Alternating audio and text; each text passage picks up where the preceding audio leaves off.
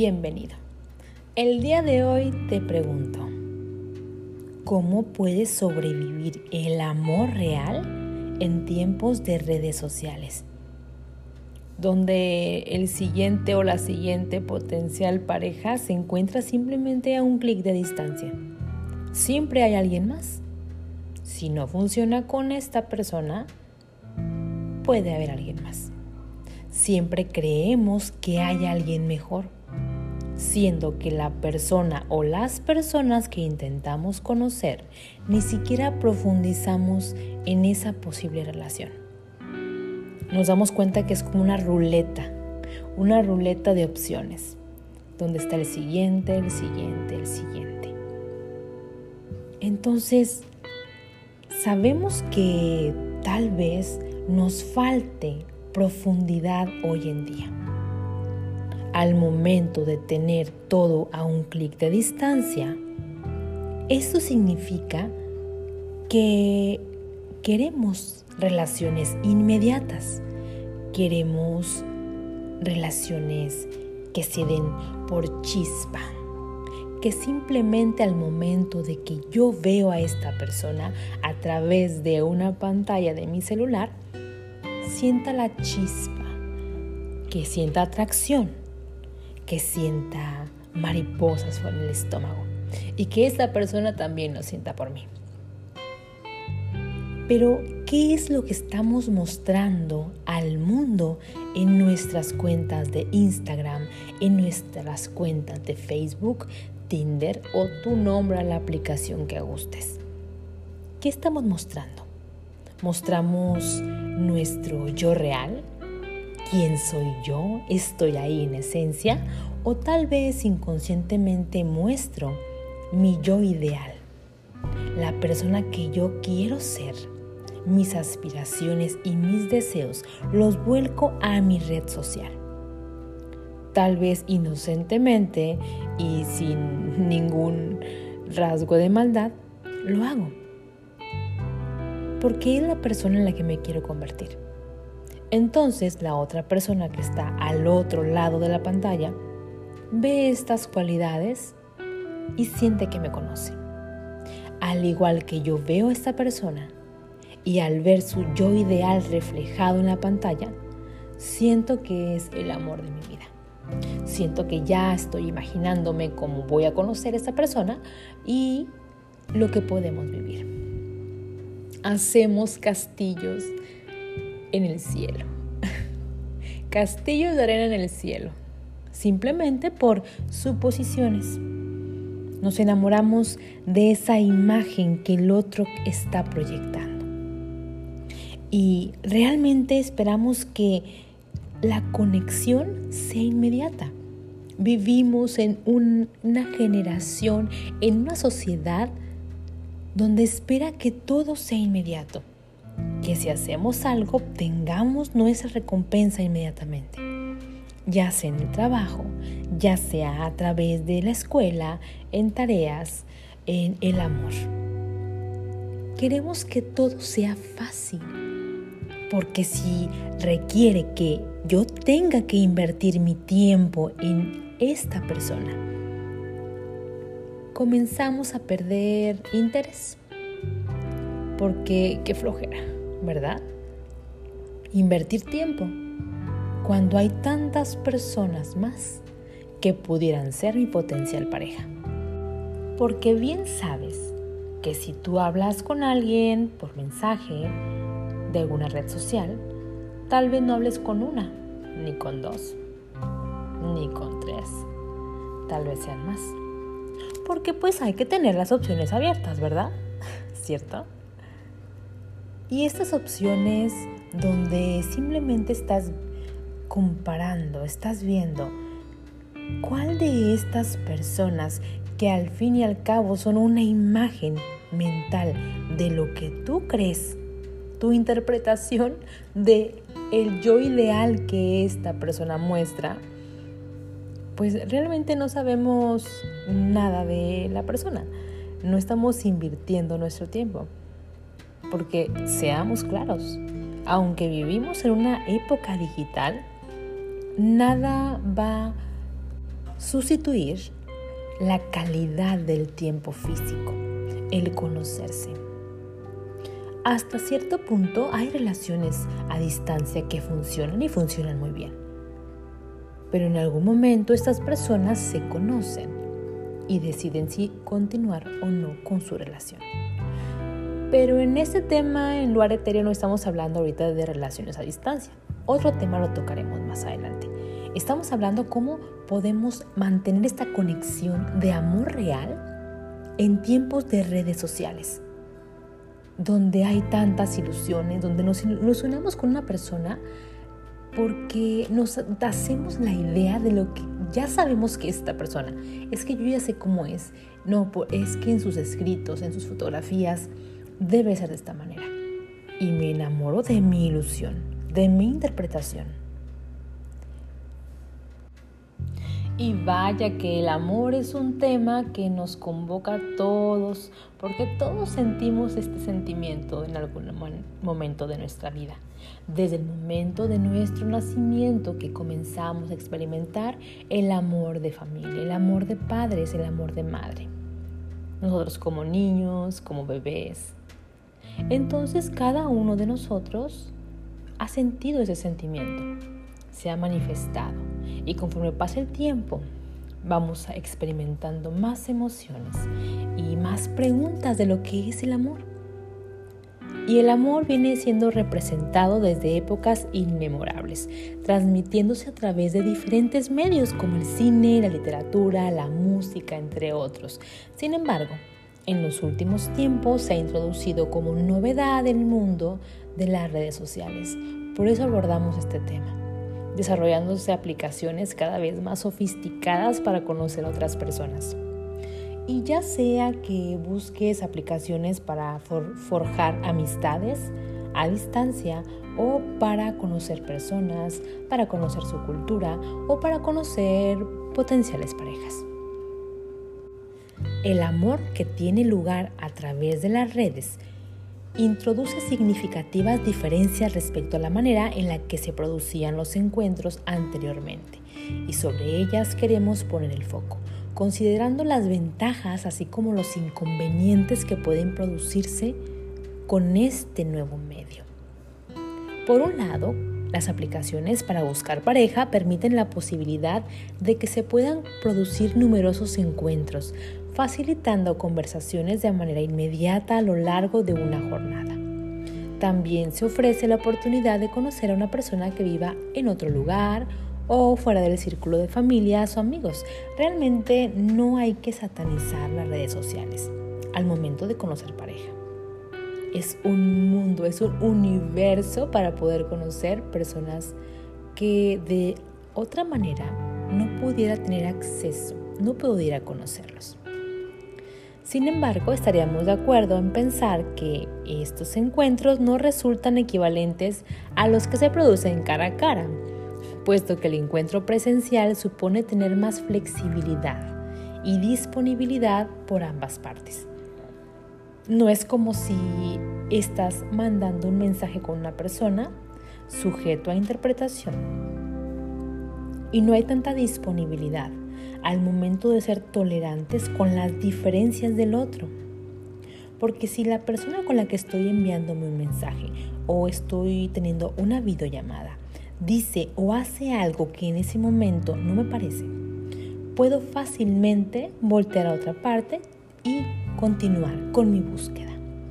Porque en nuestra mente decimos, hay una lista, hay una fila de personas con las que puedo hablar ¿Para qué perder el tiempo con alguien que no tengo nada en común? Pero si fuera en la vida real y estás hablando con esta persona de una manera de más calidad, de más inversión de tiempo, de más humanidad, se genera más tolerancia.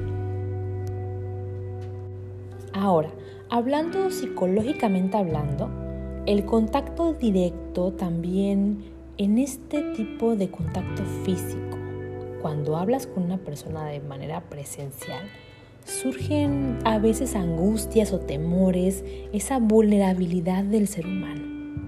También situaciones placenteras que producen que se producen más de manera física que en una red social. La tecnología como medio para que tenga lugar el amor toma el relevo en una sociedad postmoderna, en la que prácticamente no hay tiempo para amar. El tiempo se invierte en trabajar, en producir, en consumir, y esto cada vez nos desorienta más del amor, ya que para que éste tenga lugar es necesario abrir espacios en los que compartir, alejándose de esto que es el individualismo porque ahorita somos muy individuales. En estos momentos de redes sociales somos unas personas individualistas aisladas. Y el amor es lo contrario. El filósofo Alan Boudou, en el documental Lovesick, The Question of Love, reflexiona sobre la cuestión del amor, describiéndolo como opuesto al egoísmo al individualismo. Es decir, amar significa mirar y escuchar la perspectiva del otro más allá de la de uno mismo. Si no, ¿cómo podemos comprender a la otra parte? ¿Cómo podemos tener compasión y tolerancia hacia esa persona? Por otro lado, en las redes sociales es habitual que uno muestre la parte que lo hace sentir más seguro. Imágenes de felicidad, o aficiones atractivas, hobbies, todo lo bueno que yo quiero proyectar, dejando oculta la parte más vulnerable, siendo esta más difícil de esconder en el encuentro real que en otro. Además, suele producirse una búsqueda de un igual que comparta hobbies y características muy similares. Cuando estamos buscando en red social, puede que estés eh, navegando y pues te sientes eh, proyectado ante algunas actividades que alguien más tiene. Por ejemplo, si te gusta el arte, esa persona le gusta el arte, si te gusta ir a correr en las mañanas, si te gusta conocer eh, las ciudades, viajar, buscas características similares, anulándose de este modo el verdadero encuentro con el amor y con un otro diferente pues el amor requiere tolerar diferencias y los conflictos, las inseguridades. Requiere además correr riesgos y a pesar de ello, seguir buscando la manera de quererse. Ahora, las redes sociales llegaron para quedarse, no van a desaparecer. Al contrario, van a crecer, van a continuar creciendo en este mundo.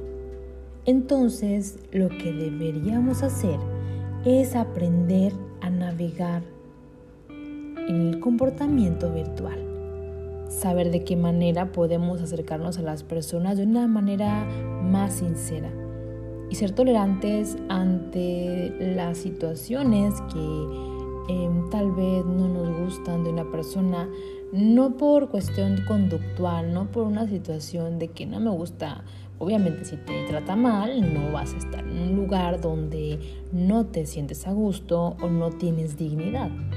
Estamos hablando de una situación de actitudes, de personalidades, donde tal vez debamos ser más tolerantes e invertir de nuestro tiempo en el conocimiento del otro.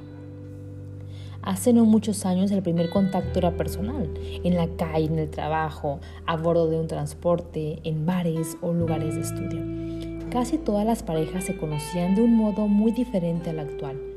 Podría decirse que de forma mucho más cercana y más pausada. Sin embargo, como comentábamos, el estrés, la prisa, la falta de tiempo libre y la importancia que se le da a la vida laboral cambió completamente el panorama de las relaciones personales. La tendencia clásica y habitual parece haberse invertido. Ahora las parejas se conocen primero en el mundo virtual y después en el mundo real. Tanto es así que un reciente estudio señaló que un 60% de las parejas comienza su relación a través del canal online, para pasar a establecer contacto físico personal posteriormente. Y también hablamos de relaciones internacionales. Cuando conoces a una persona de otra parte del mundo y en algún tiempo más se conocen. Según un, un estudio realizado por la aplicación Blind Love, al principio conocer a alguien en el mundo virtual resultaba peligroso, pero con los avances de la tecnología que permite ver con cámara a la otra persona y tomando ciertos, em, ciertas situaciones antes de concretar la cita, cada vez son más las personas que se animan a conocer gente desde una aplicación o una plataforma. Incluso cambió el público que usaban las aplicaciones. En sus comienzos eran un terreno transitado exclusivamente por los jóvenes dentro de la mayoría de edad. A pesar de esta corriente no cambió por completo, hoy se estima que un 30% de los perfiles de aplicaciones de citas pertenecen a personas entre 40 y 50 años. También afirma el estudio que un 15% tienen entre 50 y 60 años y que incluso hay un 8% que supera esas edades. Por otro lado, hoy es muy común charlar, charlar varios días antes de tener una primera salida. Pero a ver, ¿qué se dice acerca de qué es lo que las personas buscan al momento de observar a alguien a través de una pantalla. En ese mismo estudio, indagó los principales atractivos que hombres y mujeres buscan en los perfiles de sus futuras parejas. De este modo, el informe halló que un 50% de los usuarios se enamora de la inteligencia de la otra persona tras este atributo, otros muy bien valorados son la simpatía, un 22%, su valentía, un 18%, su empatía, un 8%. La atracción física, por otro lado, es importante para más de la mitad de los encuestados, un 55% aproximadamente, pero no tanto como siempre se pensó de forma general. Así, el 70% prefiere tener una buena conexión emocional con su pareja, por lo que un 30% considera fundamental el físico y privilegia una conexión personal basada puramente en el exterior. Entonces, el 70% busca mucho más de la mitad una buena conexión emocional y el 30% eh, se basa en lo físico de las personas encuestadas, obviamente. En otro orden, otro revelamiento realizado entre casi 20.000 participantes halló que la calidad de la relación de parejas que se conocieron en línea puede ser mayor y la tasa de separación de divorcio un 25% menor que las que se conocieron en la vida real. Los encuestados revelaron matrimonios más duraderos y más felices. Los investigadores sugirieron que un grupo mayor de cónyuges potenciales podría darles más opciones a los usuarios y permitirles ser más selectivos. Entonces, ¿dónde está el equilibrio? ¿Dónde encontramos el equilibrio de poder mantener una relación sana sin llegar a sentirnos abrumados con la cantidad de opciones que hay allá afuera. Tenemos que hablar también de responsabilidad afectiva, de nuestra responsabilidad afectiva, de qué es lo que buscamos, de qué es lo que mis valores principales. Otro factor era también en el que decían en el estudio que el anonimato producía una, una sensación de ser más sinceros, tener sentimientos más abiertos eh, y estos sentimientos ser más fuertes incluso que la comunicación cara a cara, lo cual sentaba las bases para relaciones duraderas. En resumen, ante las las citas de las aplicaciones de citas eran consideradas fuentes de una aventura o encuentros casuales, pero cada vez hay más gente que se conecta en búsqueda de un amor verdadero. ¿Y tú qué opinas? ¿Qué prefieres? ¿Conocer personas en la vida real? ¿Cara a cara? ¿Más personal? ¿O tal vez darle chance a las aplicaciones de citas? Escríbeme y leo tus comentarios. Recuerda que me encuentras en Instagram como osiris.ra. Ahí estaremos en contacto, al igual que Luar Etéreo y un bajo podcast, también en Instagram. Y por último, pero no menos importante, te recuerdo que mi podcast forma parte de la red de Generación Podcast. Te invito a que te unas con nosotros si tienes la idea de hacer un podcast o si ya tienes un podcast, entre todos nosotros te ayudaremos a crecer. Búscanos en todas las redes como Generación Podcast. Te invito a escuchar este podcast todos los lunes a las 13 horas Cancún, 12 horas Ciudad de México, en www.generacionfm.com. También estamos en iTunes. Búscanos como Generación FM y dale like al corazón. Y únete a las redes sociales de Generación FM. Coméntanos qué te parece nuestro contenido. Recuerda que mi nombre es Osiris Ra y nos escuchamos la próxima semana. Chao.